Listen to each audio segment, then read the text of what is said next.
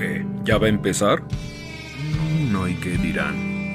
¿Ya está grabando? Uy, espérate, güey, con esto sí no te metas. Bienvenidos a las cápsulas de Stroma. Buenos días, buenas tardes, buenas noches. Gracias por estarle dando clic en este momento a nuestro Stroma Podcast. Muy contentos nuevamente de estar aquí sobre cuentos del fantástico, del terror y del horror cósmico. ¿Qué tal? ¿Cómo estás, Nadiel? Súper chido. Aquí en la eterna primavera todo vibra chido. Qué a toda madre. Me da mucho gusto verte y saludarte y saber que estás muy bien. ¿Y tú, Lalo, qué onda? ¿Cómo vas, Mush Mouse? Suave. Suavena. Qué chido. Surfeando en el concreto. Yes, sir. Perfecto. Bueno, pues hoy nuevamente estamos retomando a una de nuestras eh, pues que nos han ido, nos ha ido convenciendo, y más bien no convenciendo, nos ha encantado, eh, nombre Amparo Dávila, Zacatecana, ya hemos hablado de ella en una ocasión en el huésped, pero ahora vamos a hablar sobre el patio cuadrado de el libro de cuentos Árboles Petrificados, publicado en 1976-77, y también lo encuentran en el compendio de Datos Unidos del Fondo de Cultura Económica, publicado en el 2006-2007 aproximadamente, y pues es un cuentazo. Eh, no sé, ¿qué les pareció a ustedes? Vamos a platicarlo, vamos a ir dándole la estructura y pues obviamente ya saben, vamos dando nuestras opiniones, vamos dando nuestras experiencias, nuestras identificaciones con toda la magia que hace en su escritura Amparo Dávila en este magnífico cuento titulado El patio cuadrado. Te escucho, Nadiel. Bueno, así a modo de cuál es el argumento de esta historia, es una serie de microcuentos que nos conducen por el camino en común que llega pues a la muerte, donde el lector es un espectador de un sueño que en escenas casi surreales nos llevan a su encuentro, quizá incluso a Sí. su búsqueda, desde la arquitectura de un patio cuadrado y sus corredores que llevan de una habitación a la siguiente como sueños de los que únicamente queremos retroceder. Sí, eh, yo creo que eso es algo magnífico porque empieza a, así está sentado, me lo imagino sentado a él y a ella viendo un atardecer en medio de un patio cuadrado. ¿Quién no está en un patio cuadrado? Lo menciona ahí este Amparo Dávila, en provincia, es una casa en provincia, ¿no? Generalmente, digo, si hemos tenido oportunidad de estar en, un, en una casa de Chihuahua, Chiapas, Veracruz, eh, Querétaro, Campirana, estilo campirano, así es la descripción más o menos de la casa del patio cuadrado. Generalmente alrededor están los cuartos y al centro hay un patio, ¿no? Y yo me la imaginé en medias de la ciudad, fíjate que yo no me la imaginé tan campirano. ¿No? Yo fíjate que sí me la imaginé campiranona. ¿Y sabes por qué? Por las experiencias que he tenido de los patios cuadrados. En Durango, en Querétaro y en Guanajuato, conocí tres casas, así grandototas, y al centro tenían el patio, así como con un este. Con su fuente, ¿no? Exactamente, exactamente. Y ahí me imagino que empieza la descripción de este cuento del patio cuadrado, que está él y ella sentados, y de repente le dice Horacio, ¿no? Es un cuento, eh, pues ya sabemos, está en primera persona, y le dice Horacio, hey, ¿ya viste? Se va a lanzar, se va a lanzar al vacío, se va a lanzar a ese precipicio. Y se empieza a generar una tensión en la narrativa como un poco de angustia y ansiedad.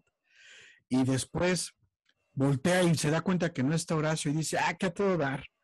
Este canijo siempre me lee el pensamiento, ya va a salvar a este compa que se va a aventar al precipicio, ¿no?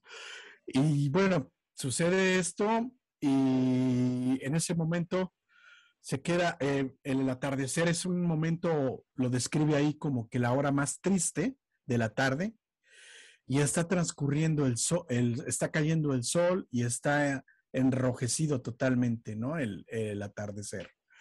Y entonces tú estás esperando que continúe de qué va a suceder y de repente ven el firmamento como si hubiera dos puñales clavados en la roca, ¿no?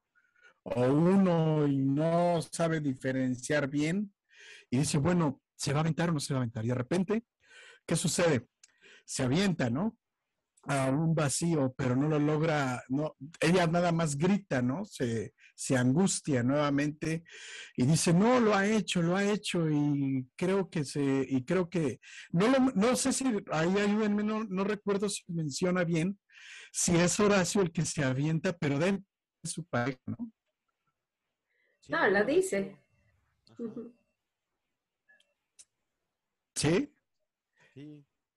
Y este, ¿Sabes? O sea, bueno, pienso como cómo está la estructura, pensando en este patio cuadrado, como llevando, ¿a qué, a qué, quién nos quiere ya llevar, no? Como esta historia, porque son escenas cortísimas, pero que logran tener la atención clara, ¿no? O sea, yo creo que el éxito de un microcuento siempre es que, que, te genere y que te resuelva, pero esto es como que te resuelve hacia donde no quisieras que resolviera, ¿no? Incluso cuando ya no sabes qué va a pasar, también maneja este, este, yo lo pienso como un aforismo del retroceso, ¿no? De, Exacto. Y yo, pues yo me voy, me voy, me voy, dice, porque empecé a retroceder, ¿no? Y yo creo, y lo que, lo que platicábamos antes de empezar, eh, bueno, de estar aquí con ustedes, audiencia, eh, lo que platicaban Adil es verdad, ¿no? Como que un, es una forma como de está retrocediendo, pero como que no querer enfrentar en algún momento lo que está sucediendo, ¿no? Ya se aventó, ya se aventó, y, son así como bien mencionas, son, si mal no recuerdo, cuatro eventos de microcuentos, como le has llamado, dentro del cuento, que me parece muy correcto, y que, es el, y que son sueños, ¿no? El primero lo, lo acabo de explicar brevemente, el segundo cuando se mete al armario y ve juguetes y, y ropa, el tercero eh, cuando encuentra en un cuarto a dos señores en una, en una mesa triangular y ve a dos viejos, dos señores de edad, así pone al parito, dos señores de edad que están descifrando sueños, ¿no? Y al final, el chavo en, en, la librería que están los libros en el piso y los estantes totalmente limpios y los libros sobre el piso y una persona delgada medio hipiosona, dando la información de los libros que está buscando la primera persona de este cuento, ¿no? Entonces, eso que mencionas en el retroceso del tiempo, lo que tratan de ir a, yo pienso, lo que yo pensé es como una negación cada vez en el sueño que tiene, que es el microcuento, para ir hacia atrás, hacia atrás, hacia atrás, hasta que ya no hay atrás, ¿no? Que bueno, lo tienen que leer para darse cuenta qué es lo que sucede porque ya no hay atrás, pero no sé qué opinas tú, Lalo, tú, Nadiel, sobre esto que estamos platicando. Digo, podríamos hablar ahora de la segunda parte, cuando entra al armario y ve los juguetes y ve la ropa. Sí, yo, yo lo que pienso, o sea, es como, ¿cómo es la estructura de, pues de, los cuentos, ¿no? Más que clavarnos tanto quizá en contar y desmenuzar cada cuento, sino como, ¿cuál es el contexto? Porque parecerían escenas tan aisladas que dices como, ¿Por qué los agrupó en un solo cuento que se llama El patio cuadrado, estas escenas que parecerían tan independientes, ¿no? ¿Qué las une? ¿Qué las hila? Y, y, yo creo que es esa frase como, me imaginé como cuando estás soñando, que estás soñando cualquier tontería, y de pronto ya cuando te das cuenta y estás en otra hora que dices, oye, ¿qué, qué, qué hora ya, ya tenía, este, estaba con estos compas y ahora estoy con estos, ya estoy con otros camaradas, no sé, cosas así como que en una de esas casas también, o sea, de este estilo cuadrado, también me imaginé como el tema de pues, todos los rollos de todas las personas que puedan vivir en una casa de este tipo y que a través pasa solo una puerta y ya cambiaste completamente de lo que había en la anterior. Y me refiero a la persona que habita ese cuarto o a lo que significa su mundo, a todo, un viaje que puede vivir, o sea, como estas cuestiones de de vivir todos juntos, quizá no revueltos, pero en un solo espacio y que te llevan como estas sensaciones de incluso angustias individuales, no sé, como que me, eso a mí me provocó, no sé, Lalo, tú qué, qué, qué, qué viste ahí.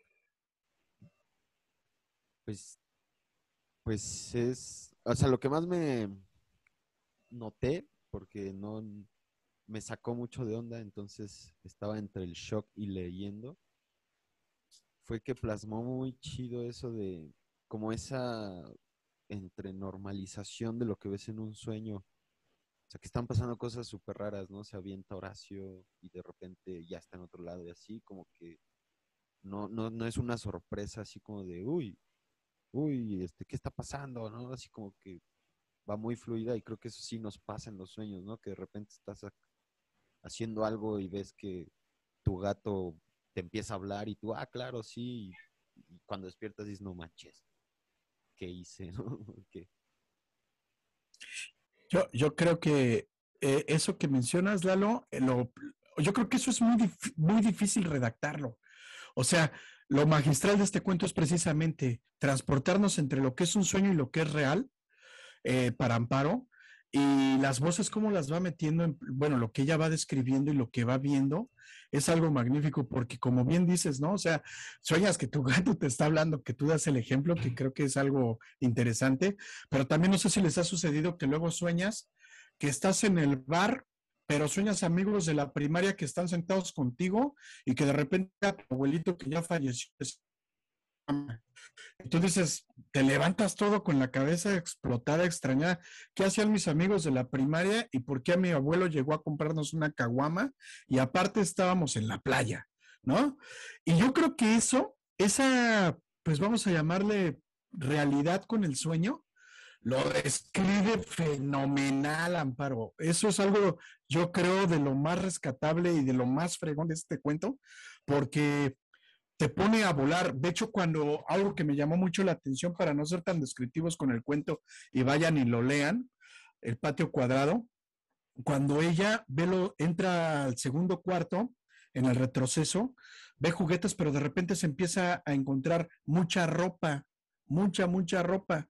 Y de repente esa misma ropa se convierte en animales y vuelan murciélagos, vuelan vampiros, vuela, vuela este, hay, hay arañas y ella se pone con una ansiedad, ¿no? Entonces, bueno, ¿en qué momento está viviendo tan fenomenal esto y que te, y que te llega a generar un, una cierta angustia tú como lector, ¿no? Dices, no, ¿qué le va a pasar? ¿La van a matar o todo? Y luego cuando observa en esa misma sesión la cara de la persona que le dice estoy muerta, que estoy muerta y estoy muerta, que es un cráneo totalmente hueco y lo puede observar. O sea, no sé si les ha pasado, que yo creo que sí. Adelante, adelante, Lalo. No, no, ¿Vas a decir algo? Sí, que menciona en algún momento al principio o en algún momento que está soñando o que es un sueño, porque hasta esta parte del cuento yo, yo sí me quedaba de ¿qué, dónde estamos o qué está pasando, ¿no? Claro. Parece un sueño, lo deduje porque parecía, pero... Yo iba, yo iba, justo a hacer la misma anotación, o sea, estamos asumiendo que estamos hablando de sueños por el tipo de contexto que te maneja, porque en ningún lado dice eran sueños, ¿no? Incluso lo plantea como situaciones que estaban pasando. Uno como lo ve surreal, dices, eso solo pudo haber pasado en un sueño, ¿no? pero no necesariamente es parte del contexto que maneja. Por otro lado, también nosotros, como lo escribió Amparo Dávila, asumimos que el personaje que habla en primera persona es una mujer. Tampoco lo dice en ningún lado, ¿eh? Es verdad. Y, con ejemplo, eh, Olivia, bueno, por ejemplo, perdón, en la biblioteca, en la biblioteca. Y Ay, sí. Traigo mis 200 varos, sí, sí, cierto. Ahí en la biblioteca cuando dice. No, muchacha, o no, señora, sí. usted no Ah, creo que sí tienes razón. Sí, ahí sí lo menciona. Sí, en la, biblioteca, ahí sí menciona que es una, una señora o una mujer, ¿no? Pero también cuando, en la parte que estamos, que estamos en, esta, en este segundo retroceso de Horacio al cuarto de ropa con juguetes y todo esto, este, ahí menciona la, a Olivia. Y ahí me quedó a mí la duda de que sí es ella misma que se está viendo muerta. ¿Lo recuerdan? Ah, no, no lo, nunca lo visualicé así porque yo pensé que era como su amiga de la infancia, ¿no? Porque dice que era su mejor amiga o su amiga. Y le habla, ¿no? Y no, le está no, lo, no lo visualicé como ella, como un, un reflejo de ella misma. Yo llegué a pensar en algún momento que era un reflejo de ella misma y que se estaba viendo, este, pues muerta, ¿no? Pero bueno, eso, acuérdense que es un cuento y tiene un montón de entradas y salidas e interpretaciones. Exactamente. Luego, este, dentro del, dentro de la estructura del cuento, ¿qué continúa? ¿Qué es lo que más podríamos? No sé si han tenido alguna al, Bueno, tú, tú, tú, Nadiel, dale. No, lo que estaba pensando son los elementos que maneja. Por ejemplo, en el cuento donde está con los ancianos, que está, dice que están leyendo la interpretación de los, el libro de la interpretación de los sueños. Ese es un, ese es un libro de, de Freud, ¿no? Yo creo que de ahí es también donde uno se empieza a agarrar en el tema, ¿no? Y ella dice, ah, qué padre, yo voy a contar mi sueño también porque tengo un sueño recurrente y que me da, me angustia y me preocupa y, y estos camaradas se ponen a hacer todo un ritual que también es como súper loco, ¿no? O sea, porque te imaginas que estás dentro de un cuarto de una casa y hacen una hoguera y hacen todo eso, es como otra vez llegar a un cuarto, pues es magia, ¿no? Eso, este, es más allá, yo creo que eso es lo que le da el contexto de pensar como en nuestra explicación mundana y limitada, cuadrada, yo creo que es este, tuvo que haber sido un sueño, ¿no? O sea, ¿de qué otra forma te explicas? Pero no sé si abre como el campo más hacia la magia, hacia otras cosas, porque habla ahí, hace todo un tema ritual, ¿no? Que, que está muy interesante también, cómo aborda esa parte como de la psique también, de, de, de los intereses mismos de estos señores, y está muy, este, como que te va metiendo en el qué onda. Y ahí, por ejemplo, si bien no, no está claro el, el, aspecto de la muerte ahí directo o tan expreso, pues sí te lleva de, pues yo mejor me voy porque estos se van a morir aquí, ¿no? De hecho, Sí, sí. menciona el libro, de, ¿es de Jung o no menciona que es el de Jung? No, ah, no dice nada más. No, dice el libro de los sueños, pero es el libro de los sueños. Yo pienso que sí es asociación, pero no es el de Jung, sino el de, el de este, Ah, ok. lo acabo de decir y se me fue el avión.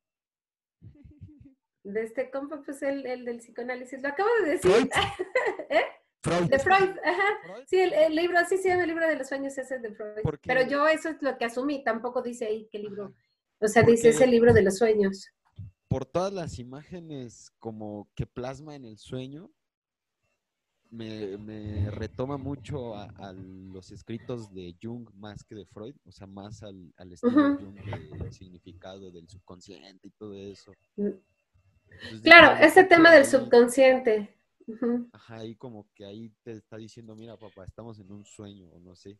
Y otra anotación que quería dar de esa escena es que esos viejitos o señores, ¿a poco no se les antojó estar en una peda con esos güeyes y que te dijeran, no, pero no quemes los, las fotos pornográficas, güey, ¿qué vamos a hacer si no las tenemos? A mí me hicieron reír bastante ambos.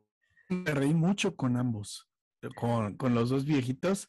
Me dio mucha risa cuando empiezan a cuando empiezan a quemar los recibos y, y cuando ya van a quemar también la, la uno dice ya también las fotos pornográficas y el otro no, espérate, ¿qué vamos a hacer sin ellas?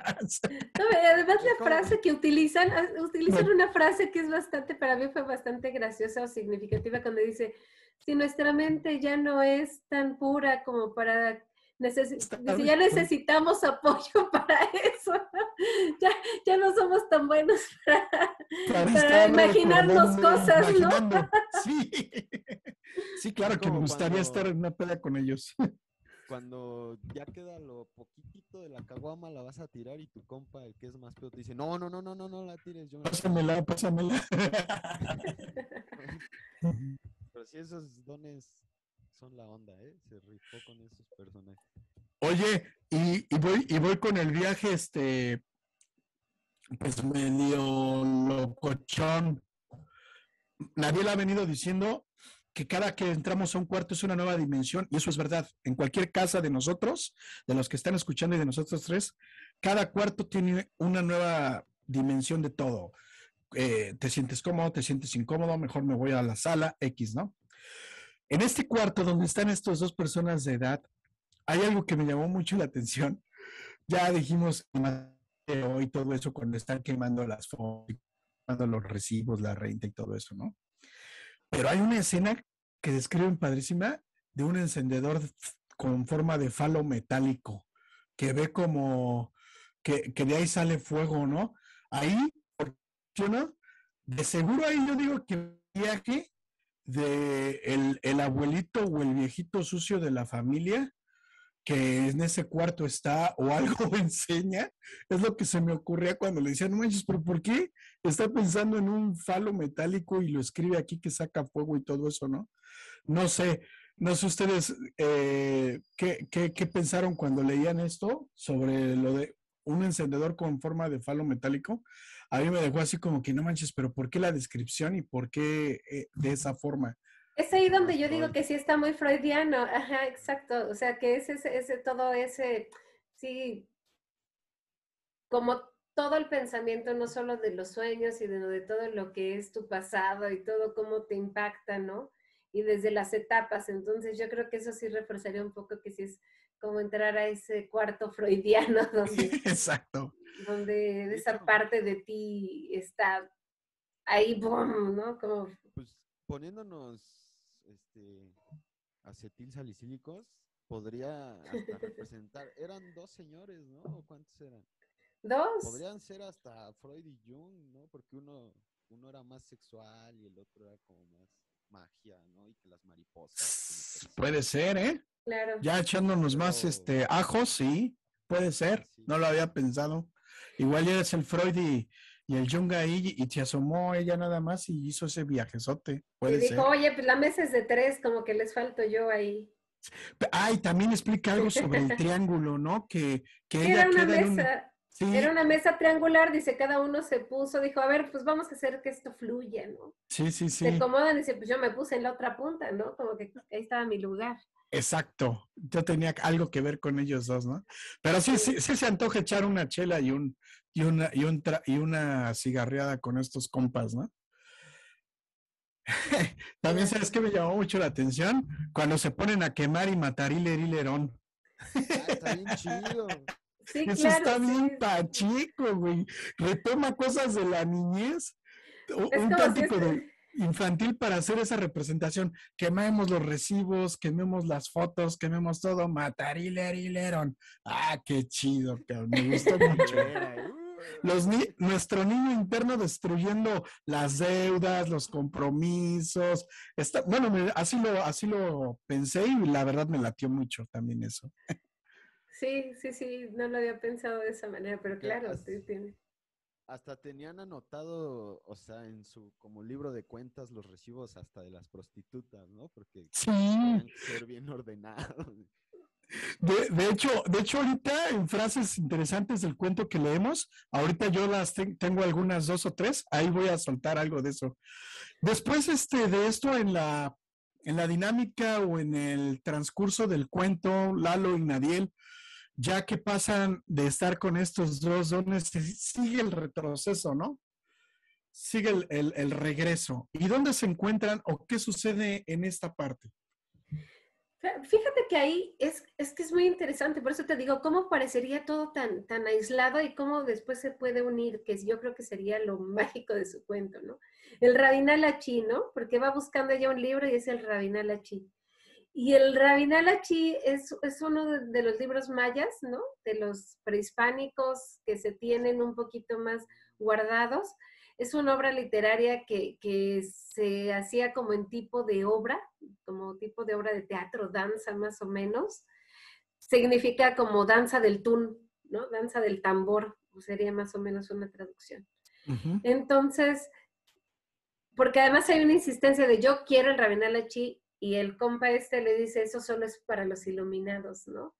Entonces, estás pasando como de esa infancia que, que está diciendo, como dijiste ahorita, tú me gustó, ¿no? Tu niño interno ya diciendo todo lo demás no importa y después vas entonces que a la parte como espiritual, ¿no? Como buscando el camino de, entonces está, yo creo que eso es la parte interesante de llegar a este cuarto, ¿no? Yo viéndolo así como que pensé es como una exploración de los cuerpos, de los cuatro cuerpos que tenemos, ¿no? Donde ya pasó desde lo que era completamente mental, pienso yo, que es la primera escena de Horacio, luego la parte física de ver este, esta amiga y que ella siente que está ahogándose, la parte ya después, este, emocional y una parte así toda loca y ahora va la parte espiritual, ¿no? Y sabes qué, Nadiel, ahorita que mencionas eso, eh, es así como cuando ya quieres tener el carro y la credencial del lector para irte de pedo, ¿no? eh, eh, ella quería el rabinal achí, pero la persona en este lugar, no. No, es que no necesito. Oye, es que yo traigo y, puedo pagar esto y esto y esto y más. Es que no necesitas eso para tener el rabinal achí, maestra, o le dice. Entonces, como que le dice, no estás preparado espiritualmente para poder leer el Rabinal Achí, chamaquito indecente, ¿no? O sea, lo ubica y lo va ubicando y, y como que lo tienta, lo está, lo está así como que arrinconando y diciéndole, no, este, mira, imagínate que esto puedes obtenerlo, pero ¿y por qué no lo podré obtener? Ah, mira, camina conmigo, vamos para acá. Y bueno, allá se la, le señala, ya saben dónde están las letras. Es el conejo de Alicia en el País de las Maravillas. Eh, ándale, por ejemplo, exacto, lo va llevando. De, de hecho, Dale, sí, dale, Mush. sí, cuando estaba, de hecho escuché un, lo escuché, no lo leí, lo escuché y, y estaba como de, oye, está bien Alicia, ¿no? Entre Alicia y Christopher Nolan, dije, está, esto está chido, está bien loco. Y creo que con esto nos podemos dar un- una idea o dar paso al pequeño análisis que hacemos. Pues no sé ustedes qué, qué análisis encontraron en este, en este cuento de cuentitos. ¿Es una matrushka o qué es? Una matrushka. Bueno, el microcuento es un estilo, un género literario, ¿no? Entonces, eh, aquí están unidos además por, por- por un hilo, como por una columna vertebral, ¿no? Que, que los lleva, que es este patio cuadrado. Pero creo yo que la estructura que maneja en cada microcuento sí resuelve, ¿no? El éxito de un microcuento es que en pocas palabras puedas tener las diferentes etapas de la escritura, ¿no? Que te dicen, tienes que tener un desarrollo, un nudo y una resolución, ¿no? Para bien o para mal, ¿no? Eso, eso ya creo que no queda. Entonces lo resuelve bastante bien porque cada microcuento lo tiene. Yo no sé si al final ya el, la- el cuento armado tiene un principio, un medio y un final, pero cada microcuento sí te lo lleva bien, está como bien estructurado. A mí esa es una parte como de la parte literaria que, que, maneja, que, que maneja, que resuelve bastante bien, que el, el hecho de manejar la primera persona también te pone en un punto de vista diferente que cuando solo eres el espectador porque te hace como parte de, ¿no? O sea, cuando tú lees un texto en primera persona, aunque sabes que tú lo estás leyendo, pero no eres tú, pero ya te metiste ahí, porque ya lo lees en yo, ¿no? Exacto. Entonces ya eso tiene un, un o sea, un, como literariamente esa característica de este, de este tipo de escritura te conecta desde otro punto, ¿no? Sea, yo creo que no tendría el mismo impacto de decir, estaba ella con Horacio mirando y vieron y sintieron, ¿no? Sino ella, o sea, al decir yo soy la que estoy, o yo soy quien estoy viviéndolo, pues te conecta ahí. Tú decías que tenías unas frases, Omar, ¿no? Ah, sí. Eh, las frases que destacaron para mí, eh, estoy de acuerdo totalmente con lo que dices, Nadiel, y nada más para complementar esto, yo creo que sí tiene también el, el- los microcuentos cumplen muy bien el, el desarrollo, el nudo y, y la conclusión, pero yo también creo que sí está el círculo cerrado de todo el cuento. Pero bueno, las frases que destacaron para mí. Estoy muerta, dijo. ¿No te has dado cuenta que estoy muerta? de que hace mucho tiempo que estoy muerta y al apartar los velos que la cubrían, yo tuve ante mí un rostro hueco, una cavidad donde yo miraba. Estoy muerta, muerta. Otra, y sigue avanzando lentamente hacia mí. Yo me lancé entre aquella maraña de vestidos que ahora volaban y eran negros murciélagos y búhos y buitres y telarañas que mis manos arrancaban en la huida. Imágenes, símbolos, persecución, siniestra, gritó el más viejo, interrumpiendo al otro. No hay escapatoria posible de nosotros mismos. La de adentro se proyecta siempre hacia afuera. La evasión es un camino hacia ninguna parte. Pero no hay que sufrir ni atormentarse. Iniciemos el juego. El ambiente es propicio. Solo la magia perdura. Mágico, el sortilegio inasible de la palabra.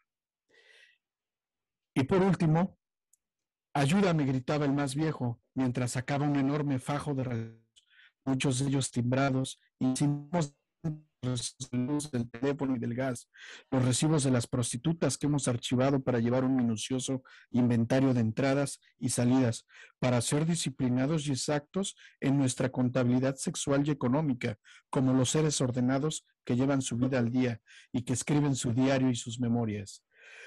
Y ya para último, rescataremos los retratos pornográficos Matarillerileron. Cantábamos ahora los tres tomados de las manos alrededor del fuego, Matarillerileron. ¿Qué quiere usted? Matarillerileron. Eso, ¿no? Eh, me encantan estas frases y la que más me llama la atención y la frase que más me llama la atención es el caos. El caos, el huir de nosotros mismos, el caos de adentro se proyecta siempre hacia afuera. Eso yo creo que también nosotros somos como cuartos, ¿no? Somos como cada, o sea, por ejemplo, nos podemos ver ahorita, platicar, pero si ya convivimos más profundamente en un lugar o en un tiempo específico, te puedes dar cuenta que puedes a lo mejor pasar 10 días, pero no más, con Lalo, o con Omar, o con Nadiel, ¿no? Porque cada quien siempre tiene va reservándose muchas cosas y llega un momento que ya no puedes reservar y te desnudas totalmente de tus pensamientos y por fin eres tú, ¿no? Hasta ahí mi comentario. Pues creo que con eso podemos pasar a las conclusiones de este cuentazazazazo. Entonces, vamos a las conclusiones yo, yo haciendo, decía hace un momento, ¿no? Como que, como que buscando cuál es la, la qué, qué, tienen en común cada cuento y cómo se amarran. En esta, como decía yo, una columna vertebral que, que decía Omar después que sí se alcanza a cerrar. Em, veo, veo ese recurso, ¿no? De como de cómo manejar la desesperación y cuando estás ante la situación de la muerte, retroceder y estás ahí ante la situación que no te agrada y retrocedes, hasta que ya no hay para dónde hacerte, ¿no? Ese es como que el punto de que llega a un lugar que quieres, puedes tratar de huir, pero ya va a llegar un punto en el que no vas a poder huir, ¿no? Eso es. Y me gusta también cómo maneja al final el recurso y lo que veo son los elementos, ¿no? Creo que maneja en la escena de Horacio el viento, ¿no? Luego maneja la tierra, luego maneja el fuego y finalmente el agua, ¿no? Y eso, ah, eso le da un concepto bastante también como circular, pienso yo, en manejar estos, estos conceptos. Pero ya saben que yo a todo le encuentro siempre ahí ese, ese, tema, ¿no? No, pero está eh, chido, es verdad. Y me acordé con eso del agua, de, de, yo tenía cuando niña un sueño recurrente, así como ella cuenta a los viejitos, su cuento recurrente, donde yo iba con mi hermano este, en un puente y nos caíamos al río, ¿no? Y sí, pero siempre en el puente nos caíamos al río, a veces la armábamos, a veces no la armábamos, a veces yo la armaba nada más, a veces, mm, o sea, sí, pero era un sueño recurrente.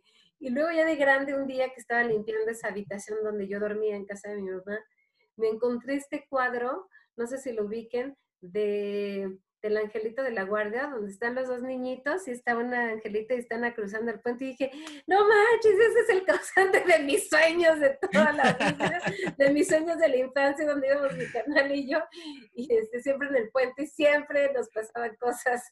Y yo dije, ay, miren su, su ángel de la guardia me vino a mí a provocar sueños bastante creepy toda mi infancia.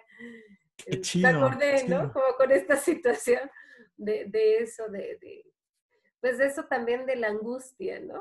O sea, como eso que te, que te despiertas en la noche y dices, ah, que ya no sabes que te dura, que estás dándole vueltas a la cama hasta que dices, esto es un sueño y tengo que despertar, esto es un sueño.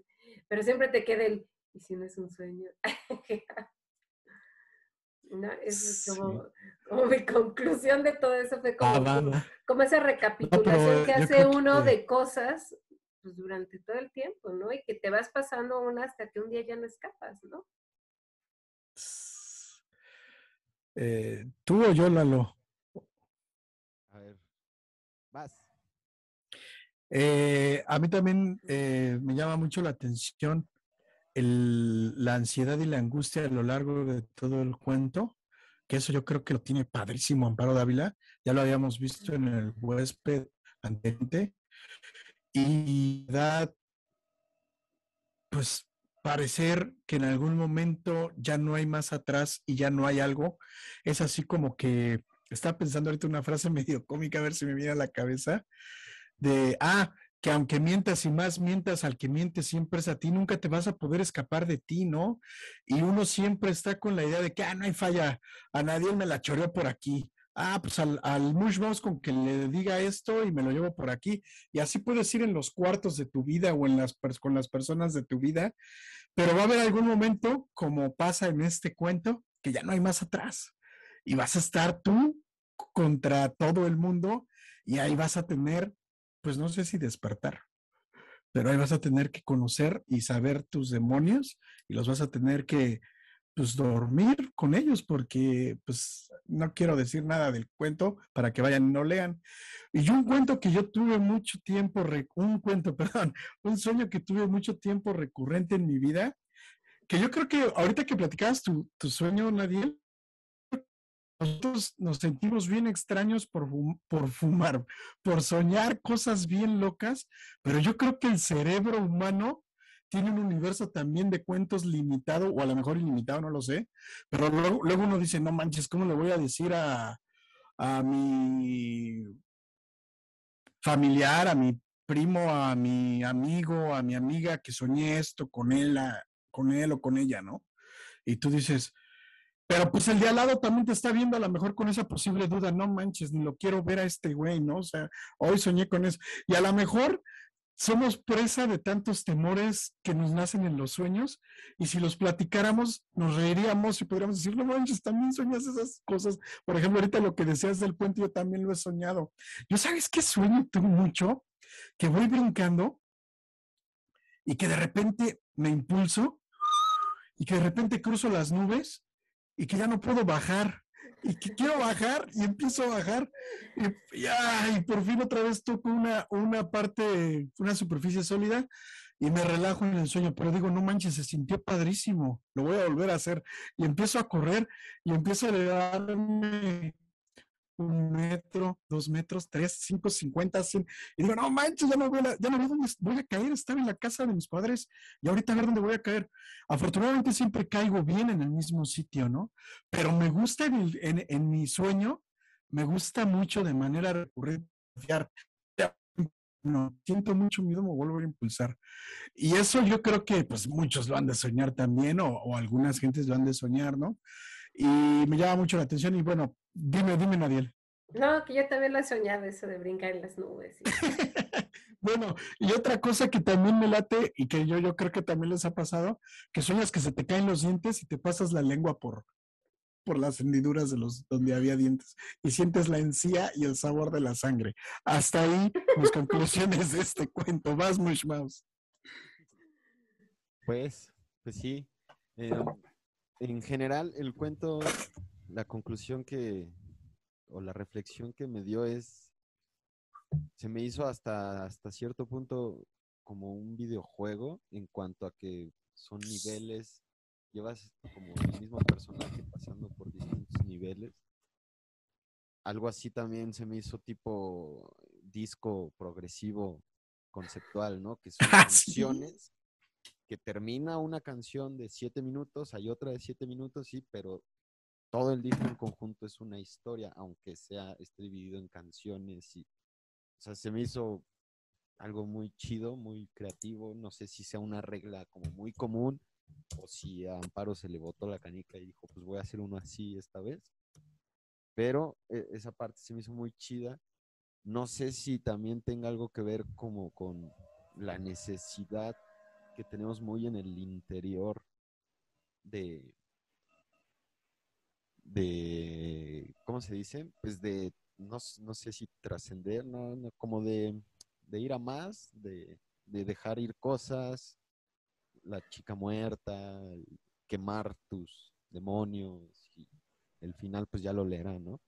Como, que hay como de soltar para llegar a la parte espiritual, ¿será? Ah, sí, como un camino ahí espiritual, el camino del héroe, no sé, algo así. Y, y esto que comentan de los sueños, pues sí, ¿no? Como que por algo la banda que estudia la cabeza se intriga y, tratan de buscarle significado a los sueños porque muchos tenemos como hay como sueños arquetipos, arquetipos, ¿no? Sí, arquetípicos que, no sé, todos tenemos y está extraño que todos en un colectivo de millones de millones tengamos muchos sueños parecidos, ¿no? Algo deben de significar o algo ahí hay, no es casualidad, ¿no? Y eso está muy chido, por eso me late que estén leyendo ese libro, ¿no? Porque dices, ah, mira, esta también estaba bien loquita, ¿no? Y un sueño que a mí me, pues es que está cañón, pero creo que uno recurrente tal vez es, es estar como, no sé, como es, es como una ciudad, no, no destruida, pero sí, o sea, destruida, pero es normal.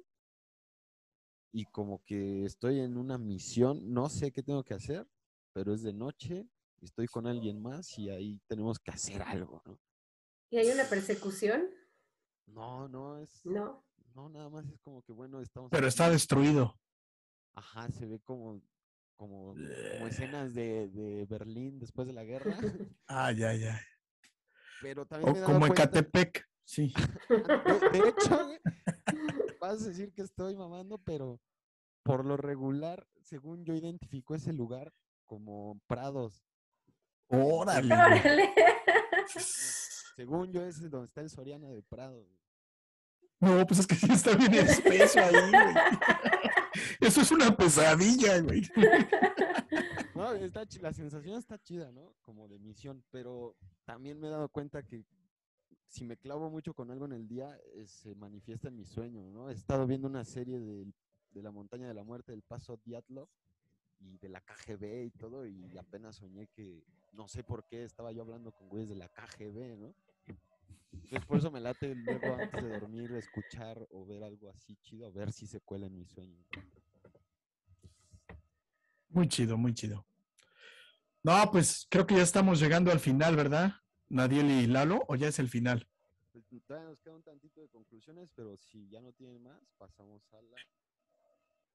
Eh, pues este, lean, lean Amparo Dávila, la verdad, una, una representación de México en la literatura la señora en paz descanse, apenas se fue en el 2000 a otro plano, pero este, ya grande la señora se fue, ¿no? Como de 80, 80 y tantos años, creo que ya pegándole al 90. Pero este, léanla, léanla. eh, son, son cuentos disponibles, accesibles, no son caros, no son acá como Valdemar y esos de las sesiones pasadas de más de 700, 800 varos.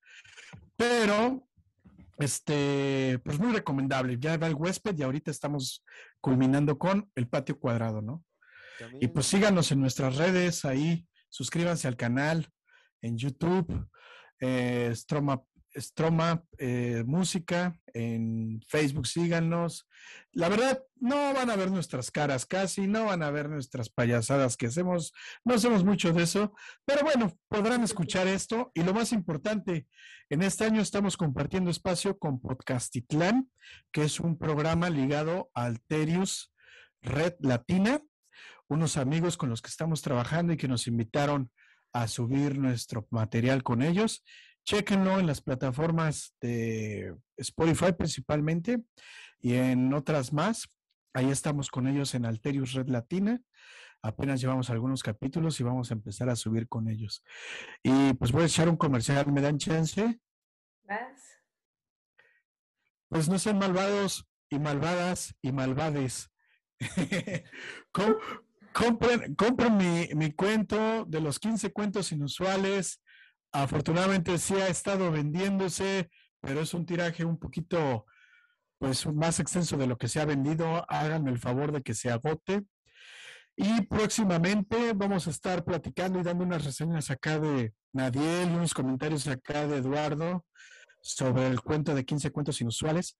Eh, va desde una rata a una persona que se anda gaseando, a otras personas que andan salvando un colapso en el mundo. Y pues ahí trae una, pues un pedazo de imaginaria mío, imaginería, perdón, mío. Y creo que hasta ahorita lleva buena aceptación y pues le ha gustado a la gente, me lo ha hecho saber, se siente bien bonito, se siente como aplausos a mano, palmaditas en la espalda, se siente bien padre y les agradezco. Está en Amazon, en el changarrito de besos Y también en Librerías El Sótano. Ahí pueden encontrar los 15 cuentos inusuales de Omar Durán Guerra. Gracias. Ese era mi comercial. No sé qué más quieran decir ustedes. Unas- Pues les quería decir que, que si les da mucha flojera leer, escuchen audiolibros o audiocuentos. Creo que lo importante es el contenido, porque muchos que no, es que si no les vales más. Bueno, pero y si encuentras el contenido por un medio auditivo y funcionas más así, sigue siendo igual de valioso, según yo. Y ya. Y además hay muy buenos trabajos, ¿no? De gente que ha hecho audiolibros. Digo, hay desde los que se leen casi como Biblia y que no estás entendiendo nada, pero hay gente que ha hecho trabajos bien chidos con dramatizaciones, eh, lecturas eh, dramatizadas que son bastante chidas, que vale mucho la pena también, claro. Sí, señor. Sí, señora. Entonces, nos despedimos. Nos vemos en la próxima. Un abrazote. Recuerden que es cada 15 días, cada mes, cuando andamos con menos chamba cada semana, pero seguimos aquí en Stroma Podcast dando comentarios, reseñas, cuentos y de todo. Los queremos y les abrazamos. Bonita tarde a todos. Nadiel, muchas gracias. Eduardo, muchas gracias. Que estén excelente y sientan la fuerza de Amparito Dávila. Aquí los dejamos con la reseña. En este cuento permite materializar los sueños con la realidad. Ambos parámetros llevan a la protagonista del cuento a enfrentar la amenazante vida que ha transcurrido sobre ella, dejando a un lado el tiempo por la representación de la realidad en los sueños. Los sueños permiten la transposición de espacios libremente, y los tiempos en los que transcurre el sueño son los necesarios para reproducirlo. Amparo Dávila detalla con excelsa descripción narrativa las transfiguraciones de la vida a través de los sueños que la protagonista va viviendo en un espacio como escenario el patio cuadrado y los cuartos de la casa manifiesta, y explica cada una de las angustias, dudas, preguntas que presenta a través de los sueños, asfixiándola y encontrando posiblemente la muerte.